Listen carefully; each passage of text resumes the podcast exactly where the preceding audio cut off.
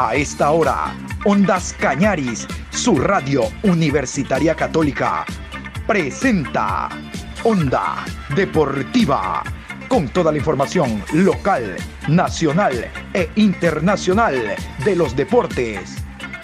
Comenzamos.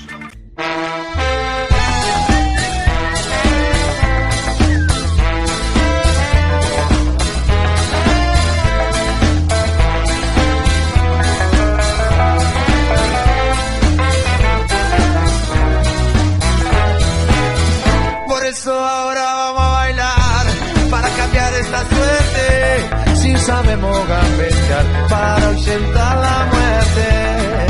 Vamos a bailar para cambiar esta suerte. Si sabemos gambetear para ausentar la muerte. Hola, buenos días. Aquí estamos iniciando la programación Onda Deportiva a través de Ondas Cañaris, hoy martes 7 de febrero, programa 1137 a lo largo del el día.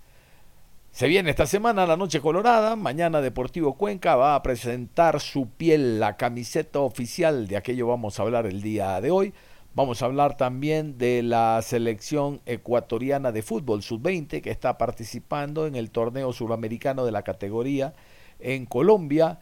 Y vamos a meternos también a lo que fue ya eh, la parte alta de la Supercopa de Campeones, donde estaban Liga y Aucas, ya fue porque Liga ya clasificó y espera en la final en parte baja al ganador del choque Barcelona ante Deportivo Cuenca. Barcelona lleva la ventaja después de haber ganado en el Monumental un tanto a cero, gol de penal del el jugador Gabriel Cortés. El loco anotó. Pero antes de tocar todos estos temas, vamos a iniciar con esta información donde se ratifica por parte de la Organización Deportiva Bolivariana ODEBO de que Guayaquil, Ecuador, será la sede de los Juegos Bolivarianos. Vamos a continuación con la nota. Los miembros del directorio de la Organización Deportiva Bolivariana ODEBO ratificaron su apoyo para que los Juegos Bolivarianos de 2025 se realicen en Guayaquil, Ecuador. El apoyo se dio durante la reunión extraordinaria que se realizó de manera virtual el 6 de febrero. La ratificación se dio pese a que el Comité Olímpico Ecuatoriano denunció la falta de aprobación presupuestaria por parte del Gobierno Nacional. Hasta el momento, el Estado ha manifestado su intención verbal de aportar con 24 millones de dólares para los Juegos. Esto, lamentablemente, es insuficiente, puesto el cálculo del COE es de 51 millones, dijo el presidente del mismo. Baltasar Medina, presidente de Odebo, mencionó que tuvo acercamientos con el ministro del Deporte Sebastián Palacios, quien garantizó los 24 millones, además de generar más recursos para el mantenimiento de escenarios para los Juegos Bolivarianos de Guayaquil. Sin embargo, en días pasados, el COE mencionó que desde el Gobierno Nacional no han recibido aval por escrito que garantice la entrega de los recursos. Sin eso, no pueden nombrar a un comité organizador para los bolivarianos. José Álvarez, miembro del Comité Ejecutivo de Odebo, expresó la necesidad de esta garantía. Es preocupante cuando se ofrece solamente de boca, pero no hay una confirmación por escrito, que es como regularmente nosotros como organización pedimos que se haga. Así finalizó. La ODEBO designó una comisión de seguimiento que posteriormente visitará el país y junto con el comité organizador designado por el COE gestionará las reuniones con el gobierno nacional y los alcaldes electos de las ciudades inmersas para los Juegos Bolivarianos de Guayaquil un pleno respaldo a la gestión que hace Jorge Delgado a la cabeza del Comité Olímpico. Creo que en eso lo tenemos todos claros, así que desde Bolivia y creo que desde toda la institucionalidad respalda esta gestión, dijo el boliviano Marco Arce. Tentativamente, la fecha para organizarlos sería a partir de la segunda quincena de julio de 2025, en conmemoración con las fiestas de la Fundación de Guayaquil. Se confirma entonces que Guayaquil será la sede de los Juegos Deportivos Bolivarianos. Vamos a hablar del tema de la sub-20, la selección sub-20 que se encuentra jugando en Colombia. Pero antes vamos con eh, los resultados, los resultados de los tres partidos jugados el día de ayer, donde destaca esa goleada de la selección uruguaya ante Venezuela. Aquí los resultados. Uruguay 4, Venezuela 1, Paraguay 0, Brasil 2, Colombia 1, Ecuador 0. Y después de los resultados vamos a continuación con la tabla de posiciones. Así están las posiciones dentro del suramericano sub-20 hexagonal final. Primero Brasil, 9 puntos más 7. Segundo Uruguay, 9 puntos más 5. Tercero Colombia, 6 puntos más 3. Cuarto Paraguay, 1 punto menos 5. Quinto Venezuela, 1 punto menos 6. Sexto Ecuador, 0 puntos menos 4. Y estos son los encuentros que se van a jugar el próximo día jueves. Este jueves hay nueva fecha de los sudamericanos. Jueves 9 de febrero, 15 horas, Ecuador enfrenta a Venezuela. 17 horas con 30, Uruguay versus Paraguay. Y a las 20 horas, Colombia enfrenta a Brasil. Inicia las transmisiones deportivas este 2023, este sábado 11 de febrero desde las 19 horas con la tradicional noche. ¿Cómo? Sí, señores, la tradicional Noche Colorada, con todo su personal deportivo. Ondas Cañari se lo llevará a ustedes desde las 19 horas. Deportivo Cuenca. Cuenca, mi buen amigo, esta campaña volveremos a estar contigo. Ante el Barcelona.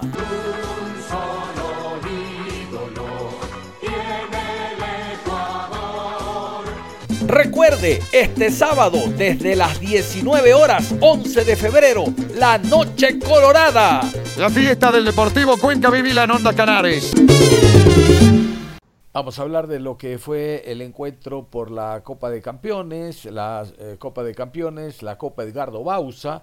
Les decía al inicio de la programación, vámonos a la parte alta donde en el primer partido, Aucas cayó 1 a 4 ante Liga. En el segundo, Liga y Aucas empataron a 0. El primero en el Gonzalo Pozo Ripalda, el segundo en el estadio Rodrigo Paz.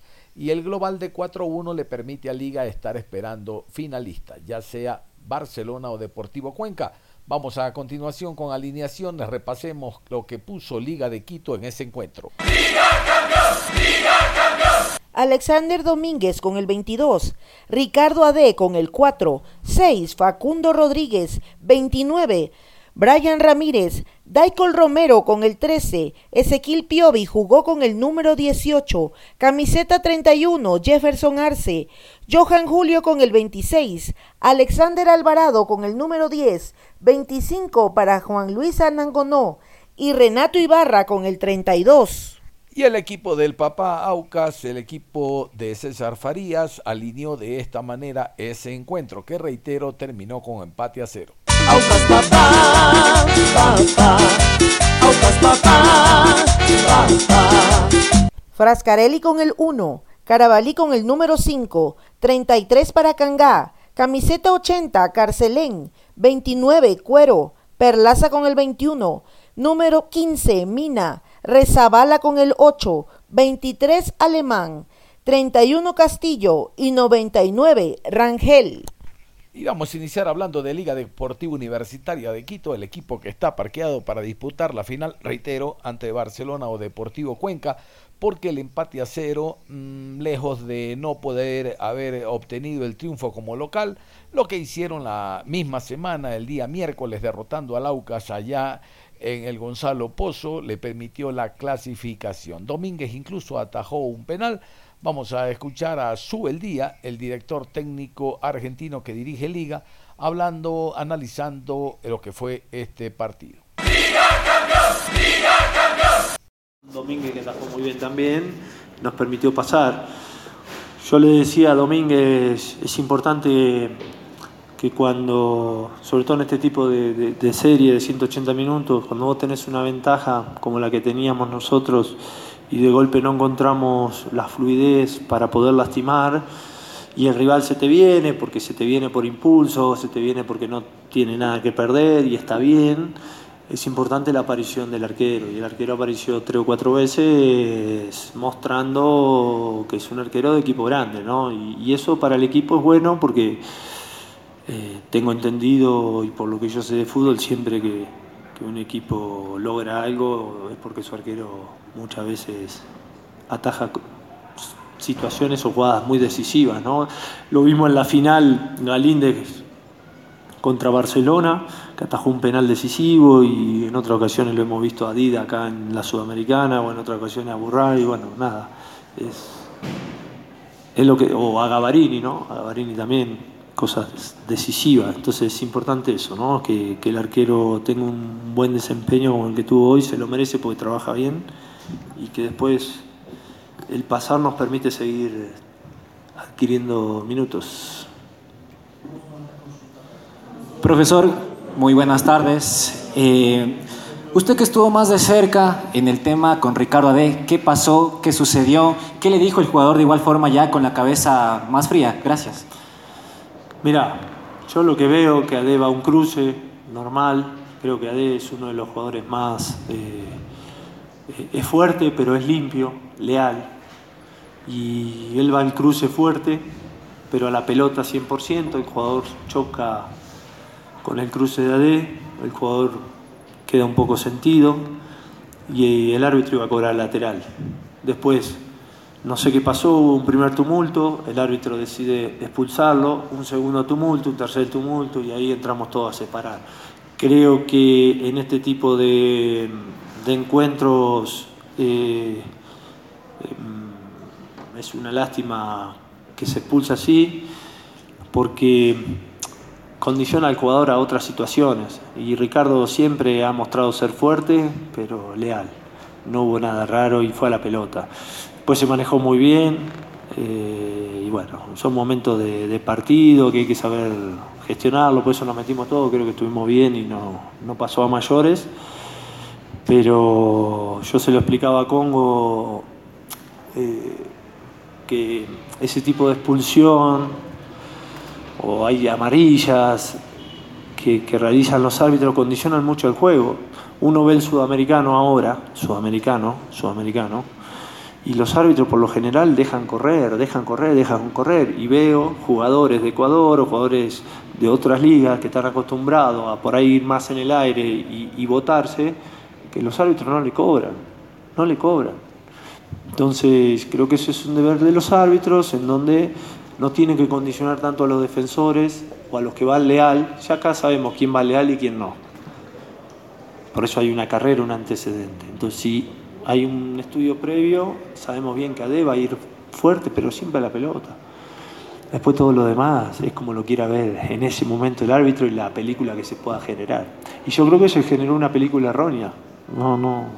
Simplemente el jugador chocó con un muro, trastabilló y, se golpeó el, hombro. Y por eso lo vas a expulsar. Tiene sentido. Así que creo que ha pasado eso y no, no mucho más. Después se han comportado bien los dos equipos. Buenas tardes, profe. Dayana Chicango de Radio Cobertura. Bueno, primero también cómo se encuentra el camerino en estos momentos, cómo manejarlo previo a lo que será el próximo compromiso a la final y por otra parte también la búsqueda del 9 de Liga Deportiva Universitaria. Hoy con un ingreso de Walter Chalá, se queda ya con esa delantera Liga Deportiva Universitaria para la temporada 2023. Muchas gracias. Ahora descansar, vamos a dar libre mañana domingo. Esta semana queríamos hacer tres partidos eh, seguidos, que fue Nacional y los dos de AUCA. Eh, con muy poco tiempo de recuperación estos dos últimos. Y, ahora descansar en todo sentido, a descansar. Eh, el lunes a la tarde entrenamos y trabajaremos en la semana para jugar el sábado con Católica, un partido amistoso y después ya no sé si pasará a Cuenca o pasará a Barcelona, jugaremos los últimos dos partidos previo al, inicio del, torneo. Con respecto a la búsqueda de algún jugador, ya lo he declarado, estamos atentos que aparezca alguien y si no aparece nadie, yo estoy conforme con lo que tenemos y, y salvo. ¿Qué es lo que pasa? A veces las características de ciertos jugadores encajan más para un partido que para otro, o con un sistema o con otro, y simplemente tenemos que hacer hincapié en eso decir si juegan con defensa alta, defensa baja, si requeremos, requerimos tener, requeremos, tenemos que tener área o tenemos que tener contragolpe. Pero eso lo voy a ir descubriendo con, con los entrenamientos y con los jugadores que están disponibles para la variante. No se clasificó, no se ganó, pero tampoco se perdió. Fue parte de lo que dijo el técnico César Farías. No se cayó estrepitosamente como el encuentro de ida, 1 a 4 lo que le costó precisamente a Farías no solo insultos de la prensa, del público, sino que alguien lo quiera agredir en el camerino allá en el estadio del Aucas. ¿no? Hay que pedirle y que la afición tenga mesura. Aucas ha ganado un espacio precisamente gracias al director técnico primero y después a los jugadores, que muchos no están. Sí, señor, más razón todavía para eh, abrir un compás de espera porque los jugadores tienen que adaptarse a la idea del técnico. Escuchamos a César Farías, director técnico del Aucas, les decía, falló un penalti el Aucas, miren ustedes. Farías hablando de lo que fue el encuentro. Aucas papá, papá, papá, papá. No todo el mundo tiene la información que nosotros tenemos interna, ni tampoco tiene la preparación para tener una respuesta. Y el fútbol a veces es un desahogo de las sociedades. Y todo el mundo opina, todo el mundo dice, y, cambiarle la perspectiva a alguien es muy difícil. Al final, nosotros estamos centrados en la forma de juego y después iremos por los resultados. Hoy el equipo respetó las cosas sagradas, hacer las pequeñas tareas, que cuando tiene la pelota todos juguemos, que cuando no la tenemos todos defendamos ir en socorro de un compañero cuando necesita quien pasarle la pelota, ir en el socorro de un compañero cuando no la tiene. Entonces, el compromiso que en el caos poder tener orden. Y hoy es una demostración de que este equipo, que apenas está comenzando, va a competir internacionalmente. Entonces, cada quien tiene su evaluación. La nuestra hoy eh, nos deja muchas cosas positivas, lo que es una pretemporada de ensayo y error, ensayo y error hasta que uno puede canalizar correctamente. Vi respuestas claras de nuestro equipo y vi también la capacidad de ordenarse cuando está siendo superado. Hoy gobernamos el partido en llegadas al área, en tenencia de la pelota, en remates al arco, en los mano a mano y estamos jugando ante un gran equipo, ante su gente que nos ganó categóricamente el partido pasado. En menos de cuatro días pudimos mostrar una imagen, una imagen diferente. Entonces, eh, obvio que, que ahora nos queda por primera vez desde que arrancamos la pretemporada una semana larga para preparar nuestro partido y enfocarnos correctamente ante el campeón de la Suramericana y saber que, que todo esto eh, nos va a fortalecer para enfrentar un campeonato que este año va a ser dificilísimo que los equipos se están preparando, que creo que, y ojalá sea así, que no me equivoque, que los equipos ecuatorianos van a estar muy bien internacionalmente y que la liga va a seguir creciendo. La liga, digo, no la liga de Quito, que también está en crecimiento, digo la liga, el campeonato, la liga pro, pues, para diferenciar. A lo, a lo mejor alguno escuche eso. Y después yo trabajo para AUCAS, ¿no? Y fueron los que arriesgaron y me dieron la posibilidad de venir acá. A mí nadie me había traído a Ecuador. Me trajo a AUCA, trabajo para AUCA y, claro que siempre va a tener un espacio en mi corazón, eso no tengan la menor duda.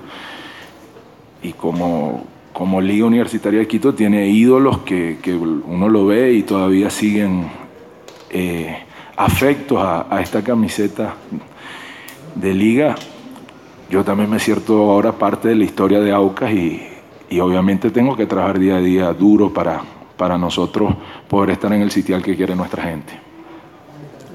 Profe, buenas tardes. Micaela Marín de FB Radio. Cuéntenos un poco cómo ha visto el acoplamiento de los nuevos refuerzos, sobre todo en qué posiciones le falta todavía a Ocas reforzarse, si nos podría comentar, y cómo analiza el partido de la Supercopa este 11 de febrero con Independiente del Valle, cómo analiza el rival. Gracias, profe.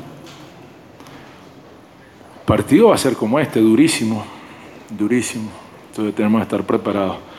Después el acoplamiento en los canales correctos, eso no es que uno tenga magia y ya, eh, son con las sesiones de entrenamiento son con la cantidad de partidos que juega. Y todo esto lo hicimos aceleradamente. Después hay que dejar fluir. Y parte de, fluir es saber soportar la presión, es saber eh, poder analizar con frialdad, a pesar de lo que pueda pensar alguien que en la emoción o en su análisis muy personal lo, lo crea diferente. En cuanto al juego, yo creo que, que jugamos bien, que no hubo un solo 10, que había muchos 10 en la cancha. La gente habla de 10 y no sé qué es 10 porque no veo muchos equipos jugando con 10. Entonces el, criterio ese de, de, no digo que se malinforma, pero no quiero ser irrespetuoso con nadie, pero sí creo que el juego se debe analizar con más profundidad. Realmente, ¿quiénes juegan con 10 en esta liga? ¿Y cuántos 10 hay en la liga realmente? Pero hoy yo sentí la, la sensación de, de que teníamos varios 10, ¿no? Lo que hizo Rezabala, uno dice, bueno, cuando este chico se suelte para lo que está, Alemán cuando se pueda adaptar bien a la altura, la entrada de Mieles, la categoría de Jeff y su experiencia no tiene discusión, sencillamente hay que esperar que él se pueda poner bien y está haciendo un esfuerzo tremendo. Nosotros en la institución tenemos paciencia y creencia en lo que estamos haciendo. Eh, yo sé que Carcelén puede ser mucho más de lo que está mostrando porque no estuvo en toda la pretemporada. También son jugadores que vienen llegando a la altura. Eh, hoy la demostración de, de los delanteros empieza a haber otra cosa porque ya tenemos pivoteo, ya tenemos desplazamiento, sostenemos más el juego. Y son jugadores que tienen credenciales que en su carrera tienen muchos goles. Entonces ahora viene la última fase de poder desarrollar todo eso. ¿no? Eh, yo tampoco he visto un equipo que está a tope, salvo que Liga nos agarró en nuestra casa y nosotros no supimos manejar la frustración y, no, y nos ganó y en cierta forma nos aplastó, porque el resultado lo dice así. Pero hoy fue una historia totalmente diferente. Entonces, eh, yo no cambié mucho de lo que pienso al partido pasado a hoy. Sé en lo que debo trabajar, porque en la victoria también uno debe reflexionar. Y en la derrota también. Pero en la derrota todo el mundo te señala. En la victoria nadie te señala y vienen las caricias. Y nosotros demostramos que nos montamos trabajando todos los días en eso. Entonces, la tranquilidad, que sabemos que estamos en un proceso, que tenemos dominio del caos y que hay cosas sagradas que se van a respetar siempre en este club, que nosotros no somos hinchas de más nadie sino de AUCA. Muy buenas tardes, profe. Nicole Bocosita para Área Deportiva les saluda. ¿Se puede conocer cuáles fueron las razones para encender esta mecha en César Farías e inicie esa disputa que se vio en los últimos minutos entre los jugadores de Liga Deportiva Universitaria y Sociedad Deportiva Ocas? Muchas gracias. Disculpe, usted me está diciendo a mí que yo encendí la mecha. No, bueno, pero la gente no nos está viendo acá y después va a pensar eso. Yo le agradezco porque esto se escucha en las radios también. Yo no encendí ninguna mecha, yo no pegué ninguna patada en la cabeza, ni le saqué el hombro a nadie. Ni tampoco, eh, hay un reglamento en FIFA que se llama, en, en, los reglamentos arbitrales se llama uso desmedido de la fuerza. Eh, eso es todo. Yo no tengo un compañero en el suelo, obviamente que me preocupo. Y me preocupo porque estos partidos tal vez no hay la severidad arbitral que se tiene, pues son partidos de pretemporada. Pero hoy no hubo de pretemporada nada. El partido pasado fue igual. Último hombre, partido, eh, patada en la cabeza que cambiaba el destino del juego y sencillamente fue amarilla. Hay una pasividad hacia el reglamento porque es pretemporada. Eso es todo. Pero ha podido ir a mayores porque pegar una cabeza en la parte posterior del cerebro a cualquiera le da una conmoción cerebral. Yo de chiquito me caí y me pegué un golpe en la cabeza y no, no me olvido, veía todo como los televisores viejos, abajo borroso, arriba borroso, apenas un poquito de... Y de ahí, siendo tan chiquito, me recorrieron haciéndome tomografías y todo esto y escuchaba a los médicos hablando que era una conmoción cerebral y lo aprendí. Entonces, a veces creo que el músculo más importante en el ser humano es el cerebro y que acá arriba hay niños y que acá arriba hay señoras y que vienen a disfrutar del espectáculo y que de un día a otro por un cambio de camiseta no nos convierta en enemigos. Entonces no, no, no, no diga eso, porque no es verdad. Yo no fui el que pegó la patada. Y después de escuchar a César Farías nos vamos a ir a la pausa nosotros para volver con ya detalles de lo que será la noche colorada, por lo menos hablando de el partido Barcelona ante Deportivo Cuenca, victoria del Barcelona 1 a 0, tenemos a los actores, alineaciones y demás, para ir encendiendo la noche, que más que nunca este sábado será colorada, porque ahí estará presente Ondas Cañaris. La pausa y regresamos. Enseguida volvemos con Onda Deportiva. Onda Deportiva. Regresamos con Onda Deportiva. Ya estamos de vuelta en Onda Deportiva. Vamos a continuar con la programación. Habíamos indicado que después de la pausa hablaríamos de lo que fue el compromiso Barcelona Deportivo Cuenca, el encuentro que se jugó en la semana anterior. La revancha será este sábado. Hablamos de la Noche Colorada. Va a aprovechar la presencia de Barcelona en la ciudad de Cuenca, el equipo local, para realizar su tradicional Noche Colorada. El partido será a las 19 horas con transmisión de Ondas Cañares. De seguro mucho, mucho público asistirá a ese escenario deportivo. Yo quiero comenzar por el conjunto del Barcelona. Barcelona bueno, más para el hincha, no sé si para el socio, pero para el fanático, el jugar los partidos amistosos, así sea con el equipo Sacachispas, hay que ganarlos, porque hay que ganarlos. Aunque después en el campeonato el equipo no camine, bueno, no solo Barcelona, sino todos los hinchas mantienen aquello. Se jugó un partido amistoso, ¿cuánto quedaron? No, ¿cómo alineó? Jugaron los nuevos, jugaron los extranjeros cómo alineó, cuántos cambios hizo, ah, y cuánto quedaron. Pero acá la gente se va por el resultado. Y si eso les gusta, bueno, les digo que Barcelona hasta ahora no pierde. El primer partido lo ganó, recuerdan ustedes, dejando un equipo de Miami. Después le ganó apretadito ante un equipo de Costa Rica, el Herediano. Después le ganó al equipo del Dallas, apretadito también. Después ganó a Muchurruna en la tradicional noche amarilla. Ahora le gana al Deportivo Cuenca. Tendrá que jugar el día de hoy Barcelona ante Musurruna.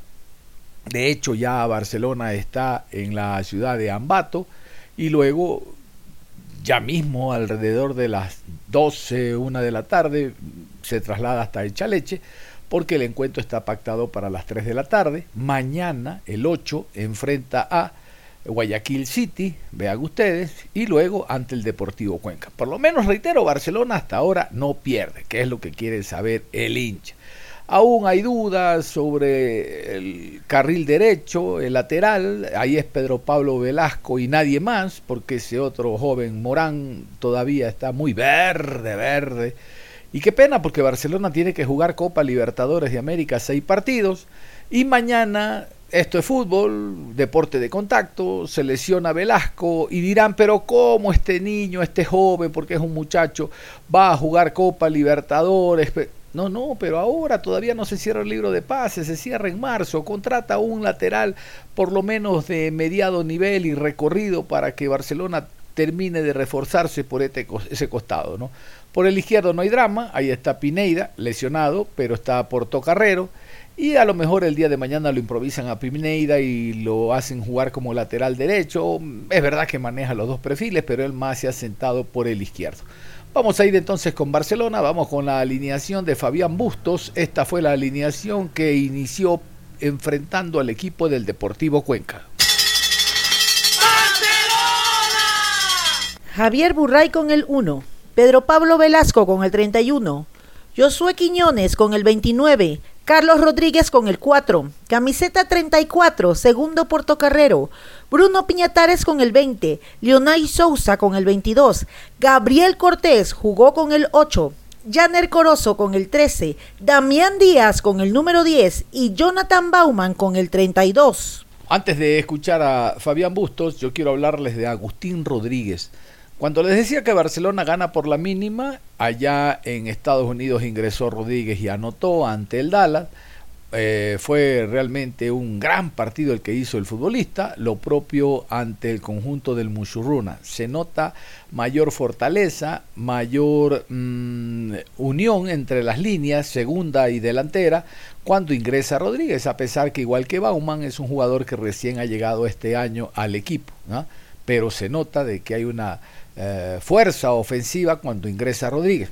Vamos a ver si el próximo día sábado, a lo mejor hoy o mañana, cuando Barcelona juega ante Musuruna y el equipo de Guayaquil City, ya estaría Fridiusewski, que es otra de las de los puntas, es otro de los goleadores que Barcelona ha contratado. Pero ahora, ahora el que llena la retina, me cuentan que es el jugador Rodríguez, Agustín Rodríguez. Lo de Bauman, mm, ahí, ahí, en todo caso habrá que esperarlo porque su fama de goleador fue ya re, re, recontraprobada y el fútbol ecuatoriano sabe lo que él significa. Vamos a continuación a escuchar a Fabián Bustos, el director técnico del Barcelona, hablando precisamente de lo que fue ese compromiso y de la preparación para esta semana donde tiene tres partidos. Reitero, Muchuruna, Guayaquil City y el Cuenca. Profe, ¿qué conclusiones le deja este partido? No lo noté a ratos que estaba satisfecho con el funcionamiento, lo que mostró el equipo. No sé si se deba también al, arbitraje, porque vi que cuestionaba muchas decisiones. ¿Qué conclusiones deja el partido, profe? Eh, empezamos el año, Cristian, no quiero hablar de esas cosas porque es clarísimo las cosas, ¿no?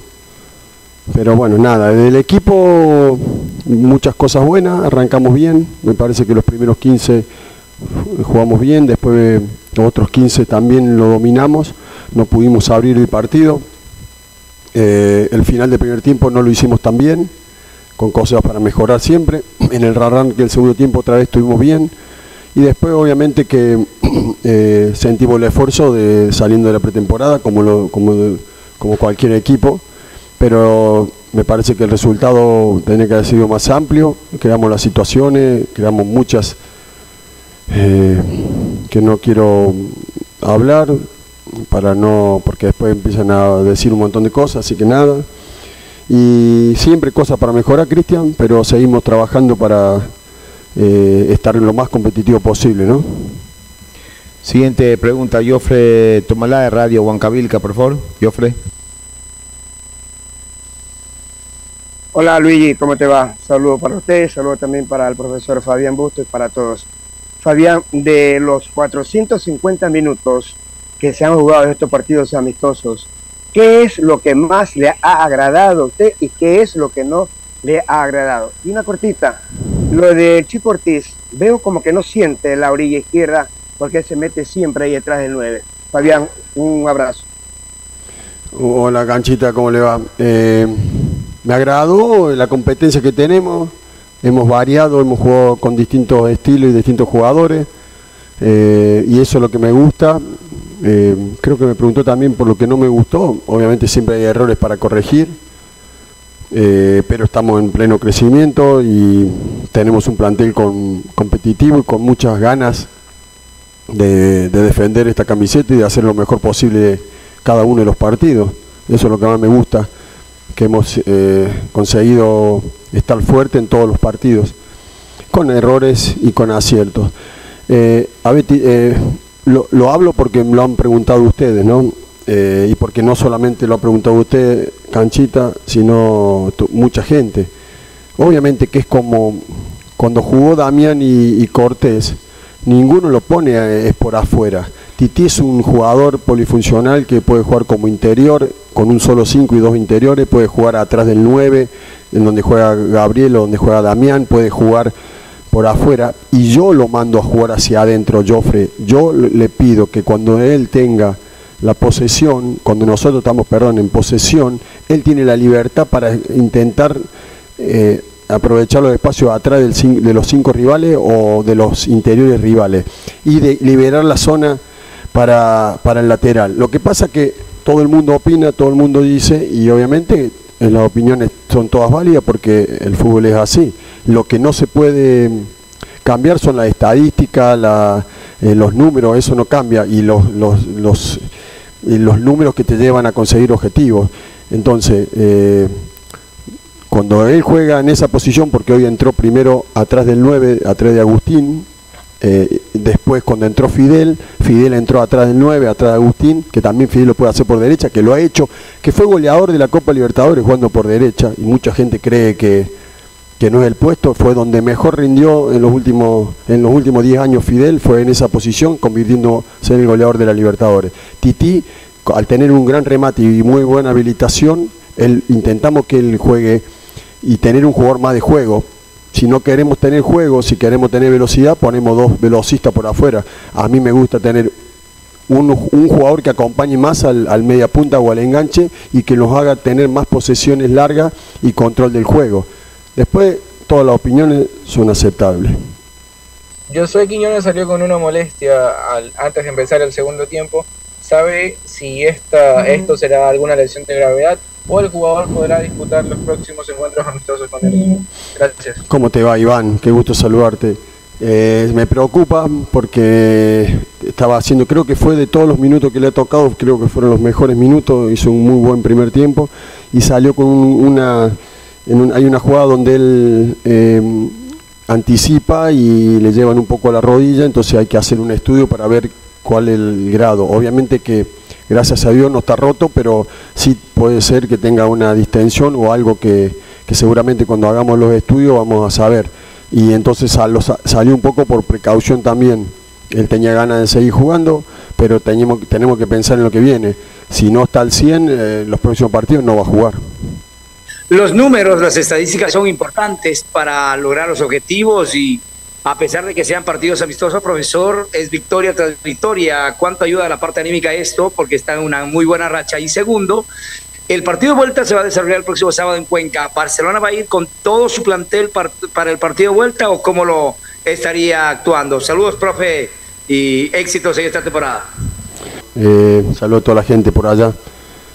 Eh, a ver, eh, siempre bueno conseguir resultados porque te da ayuda a agarrar más confianza. Hoy me gustaron muchos movimientos, a lo mejor de jugadores que venían eh, sintiendo la pretemporada y que corrieron y, se, están empezando a soltar y con cosas para intentar mejorar, pero siempre es más fácil corregir o más fácil arrancar la semana con resultados positivos. En el mundo Barcelona no hay amistoso, es obligación por nuestra gente, por nuestra hinchada, eh, intentar eh, conseguir siempre triunfos, que no, no siempre es fácil.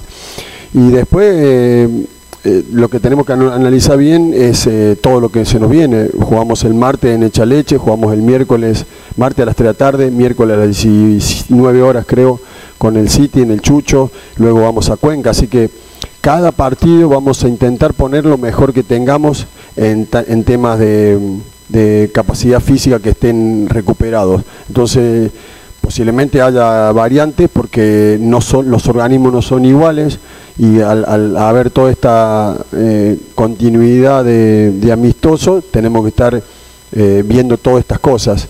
Así que mm, hoy no le puedo adelantar Pedro, pero intentaremos ir eh, a conseguir un buen resultado como tiene que ser. Eh, ya ha probado usted con Bauman, ha probado con Rodríguez y en cualquier momento lo probará a Francisco Firuseski. ¿Cómo siente usted la competencia interna entre estos tres nuevos delanteros que tiene Barcelona, eh, eh, profesor? Bueno, eh, Jonathan tiene muchísimo sacrificio con muy buenos movimientos de asociación, todavía tenemos que seguir mejorando, falta más, nos falta más trabajo y eso obviamente los responsables no son los chicos, sino somos nosotros y estamos pero dentro de lo planificado llegando eh, más o menos lo que queremos. Eh, Agustín con muchas ganas, también con mucha, con mucha dedicación en lo táctico, con eh, tratando de, adaptarse a este fútbol y, de conocer a sus compañeros. Y, y el polaco también ha trabajado muy bien todos estos, estos días con nosotros y obviamente eh, nos da una hermosa competencia, de jugadores con distintas características que pueden jugar a dos juntos tranquilamente. eh, y que nos van a ayudar a competir mejor y a intentar conseguir los objetivos que, que nos tracemos eh, para el año, ¿no? Deportivo Cuenca, a través de la dupla técnica Gabriel del Valle Medina y el señor Subeldía, Juan Subeldía, han armado un equipo realmente interesante, sobre todo por el conocimiento que tenían del plantel. El equipo hizo línea de 5, tratando de primero defenderse y después contraatacar a un conjunto como el Barcelona, que como decíamos tiene muy buenos delanteros, aun cuando todavía no alcanzan la armonía necesaria. Vamos con la alineación del Deportivo Cuenca, estos son los 11 que presentó el Monumental. Jaimito Piedra con el 31, 25 para Andrés López, Ronnie Biojó jugó con el 4, 2 para Bruno Duarte, 6 Luciano Recalde, 18 para Brian Rivera, 5 Rodrigo Melo, camiseta número 40 Francisco Mera, Nicolás Rinaldi jugó con el 8, 70 para Billington Branda y Lucas Mancinelli con el número 7. Y luego ingresó, Becerra, hubo una serie de cambios en el conjunto del Deportivo Cuenca y uno pensaba, ay, vienen los cambios, muchos, es amistoso, ¿no? Cinco por cada lado, normalito un partido de fútbol. Cinco, cinco cambios. A ver, eh, el día de mañana presenta la piel el Deportivo Cuenca, de aquello vamos a hablar después de las 13 horas con 30. Ah, vamos a contarles también, Ignacio Rodríguez se llama la persona que va a hablar, vamos a contarle también de que ya está trabajando el Cuenca esta mañana para el partido que tiene el próximo día sábado. Una recomendación, compren pronto las entradas porque de seguro el estadio quedará pequeño. Si la presentación de mi equipo alberga, incita, motiva un interés tremendo por verlo in situ a mi equipo, quiero verlo, quiero ir al estadio, ya no verlo por TV Quiero verlo. Para el Cuenca será su cuarto partido. Ha jugado dos contra Orense y uno contra Barcelona. Entonces yo quiero ir a verlo. Quiero ir a verlo. Ojalá con la piel es mucho mejor. Hablo de la camiseta que mañana va a ser eh, este, oficializada y promovida, ¿no? Pero y si encima me traen al Barcelona, al equipo con mayor hinchada, al equipo que se ha reforzado y vaya de qué manera, con jugadores icónicos, símbolos como Damián Díaz, como el arquero Burray, que son realmente las figuras que tiene el equipo. Ahora me viene en ese equipo del Barcelona el goleador del campeonato. Vean ustedes, un jugador todoterreno como el Loco Cortés, que tiene chispazos de buen fútbol. Jonathan Bauman, tercera camiseta en el fútbol ecuatoriano, ¿no? Este Agustín Rodríguez que les contaba, no es para menos que el público vaya y asista al estadio. Reitero, compre con antelación su entrada porque el Alejandro Serrano va a quedar pequeño. Con transmisión de Ondas Cañaris, recuerden este sábado, la Noche Colorada. Vamos a escuchar a Gabriel del Valle Medina, uno de los directores, porque hay una dupla técnica, ya saben, en Deportivo Cuenca. Aquí el argentino. Profe, ¿qué le faltó a Deportivo Cuenca para llevarse algo de este campo de juego? El primer tiempo eh, no tuvo muchas oportunidades ofensivas, sin embargo el segundo tiempo eh, Deportivo Cuenca le robó la posesión del balón completamente a Barcelona, solo le faltó el tanto nada más. Buenas noches. Eh, sí, como vos decís, la verdad que nos faltó el gol, porque tuvimos nuestras chances, fue un partido muy parejo y como bien vos decís, por momentos le sacamos el balón y bueno, no hemos fallado en la, lógicamente con estos rivales no no, no te dan muchas chances, pero las pocas que tuvimos no las pudimos aprovechar. Profe, este es el tercer partido amistoso que cumple Deportivo Cuenca y en el primero frente a Orense también usted arrancó sin un 9 de área en este caso y hoy es el eh, tercer partido y queremos eh, que nos cuente si esa va a ser la tónica de Deportivo Cuenca, si va a jugar con un equipo en condición de visitante y será otro en calidad de local, profesor Gabriel. Hola, buenas noches. Sí, eh, la verdad que no, me ataría, como siempre digo, a los sistemas. Creemos nosotros eh, lo más conveniente para cada partido. Eh, nosotros con Juan muchas veces usamos el, que ustedes llaman 9 de área y otras veces no, así que vamos a, ir variando. No, no, no, no, como te digo, no es que vamos a estar en en una condición eh, o, vamos a jugar de una forma eh, de local y otra de visitante. ¿Qué lectura tiene de lo que ha sido la actuación, el debut de los jugadores extranjeros que han debutado en esta noche? ¿Y cree usted que puede ser remontable este 1 a 0 la próxima semana en la querida ciudad de Cuenca, en Atenas del Ecuador, el próximo sábado? Saludos cordiales, profe. Hola Pedro, sí, eh, estamos lógicamente en esta llave compitiendo y en partido todavía, o sea, estamos eh, solamente con un gol, pero más allá de- del resultado, eh, nosotros, este, como, como bien decían tus colegas, en nuestro tercer partido estamos eh, tratando de que, que los jugadores completen minutos como hoy. Hoy fue la primera vez que, que varios de los jugadores completaron 90 minutos. Y en el medio hay que competir y en el medio hay que, lógicamente, eh, intentar ganar la llave, que es lo que estamos haciendo. Así que eh, estoy conforme con el equipo. Eh, lógicamente vamos a ir mejorando partido a partido, pero vamos en, en buen camino. Y vamos a hablar del partido de presentación que tiene Muchurruna, la presentación oficial de su plantilla el día de hoy a las 15 horas contra el conjunto del Barcelona. Vamos a escuchar a su presidente, al doctor Luis Alfonso Chango, hablando, entre otras cosas, primero de Renato Salas, el scouting, el asesor, el hombre que está buscando jugadores a nivel nacional y conversa con los empresarios a nivel internacional para ver el jugador más ideal para el cuadro del Ponchito. Habla con el presidente, después con Giovanni Cumbicus y tratan de siempre escoger lo mejor. Y también los detalles del día de hoy en Echaleche sobre la presentación, sobre si hay o no sorpresas y la transmisión que va por Mushuruna TV.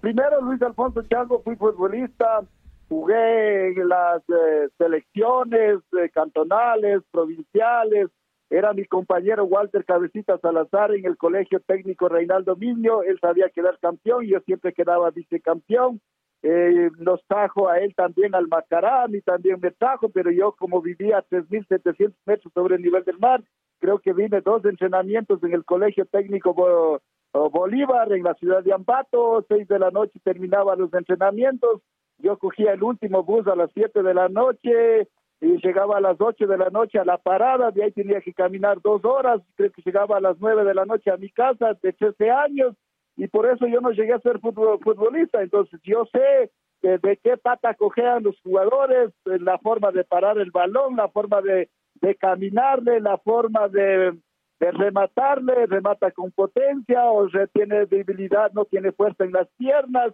qué habilidad tiene. O sea, yo de- del fútbol, yo fui el, eh, uno de los goleadores de mi tiempo, entonces yo no tengo ningún problema.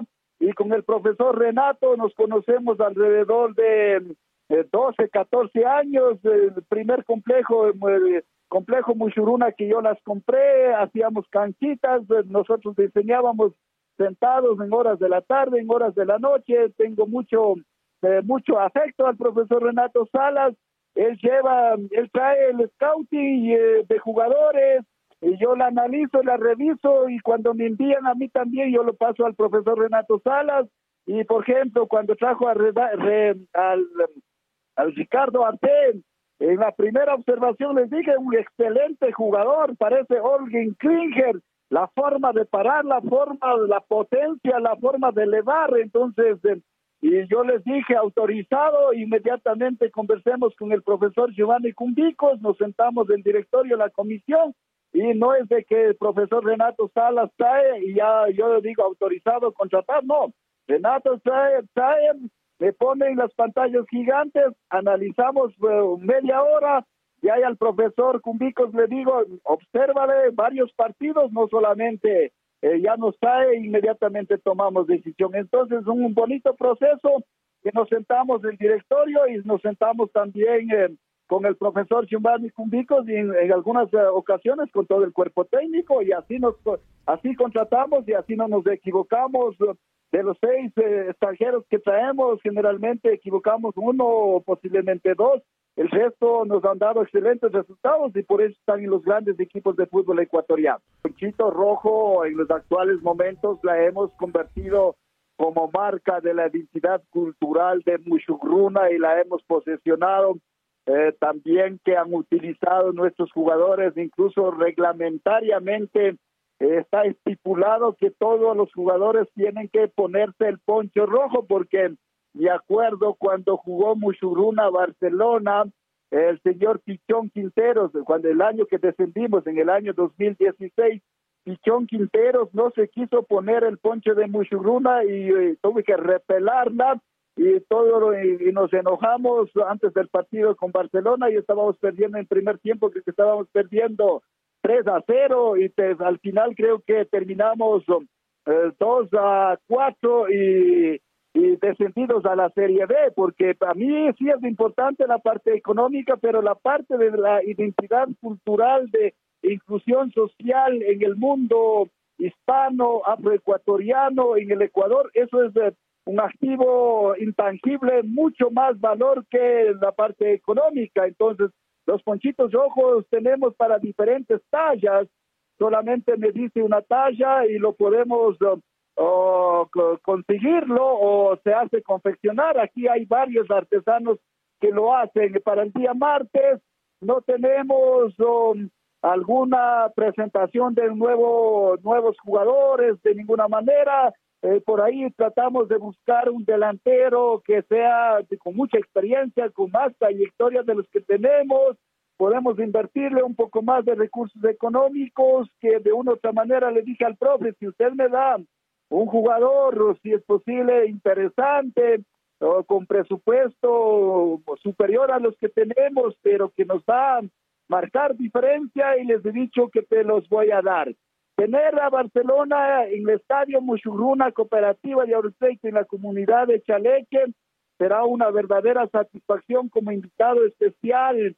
Eh, también eh, a los jugadores, a, a Beto, tenerlo en el estadio, de que aunque sea en el partido de presentación, es un reto, fue un reto y recibirlo lo esperaremos con los brazos abiertos como dirigentes. Yo pienso que eh, la sorpresa será, bueno, no la hemos logrado de que Star Plus o Gol TV hayamos llegado a ningún acuerdo, ni siquiera no nos han propuesto, como siempre sucede, estas cosas, pero tenemos mucho TV que tranquilamente a través de las redes sociales lo saldremos, estará presente Fabián Gallardo, estará presente Roberto Omar Machado, y por ahí, si es que logramos acercamiento con un periodista de la costa ecuatoriana, eh, será también bienvenido para que sean padrinos de, de Mushuk TV, que tenemos altamente invertido, no es de que eh, alguien va a creer que a través de las redes sociales, con un celular, van a salir con Mushuk TV, para nada. Tenemos cinco cámaras, tenemos unidad móvil, tenemos um, eh, cámaras inalámbricas que tranquilamente alrededor de 400, 600 metros se pueden movilizarla. Entonces ten- tenemos toda la tecnología de punta con Mushuk TV. Entonces, si no hemos llegado a ningún acuerdo con otros, lo haremos a través de redes sociales para toda la costa ecuatoriana y gratuitamente. Lo escuchaban al doctor Chango. Mushuk TV es el canal entonces de manera gratuita que el día de hoy va a llevar el partido Mushuruna Barcelona. Nada más, cerramos la programación deportiva a esta hora de la mañana. En la tarde, recuerden, tendremos el programa eh, especial para hablar del Deportivo Cuenca y del lanzamiento de la camiseta que será el día de mañana. Un abrazo, hasta la tarde. Si sabemos gambetear para ahuyentar la muerte.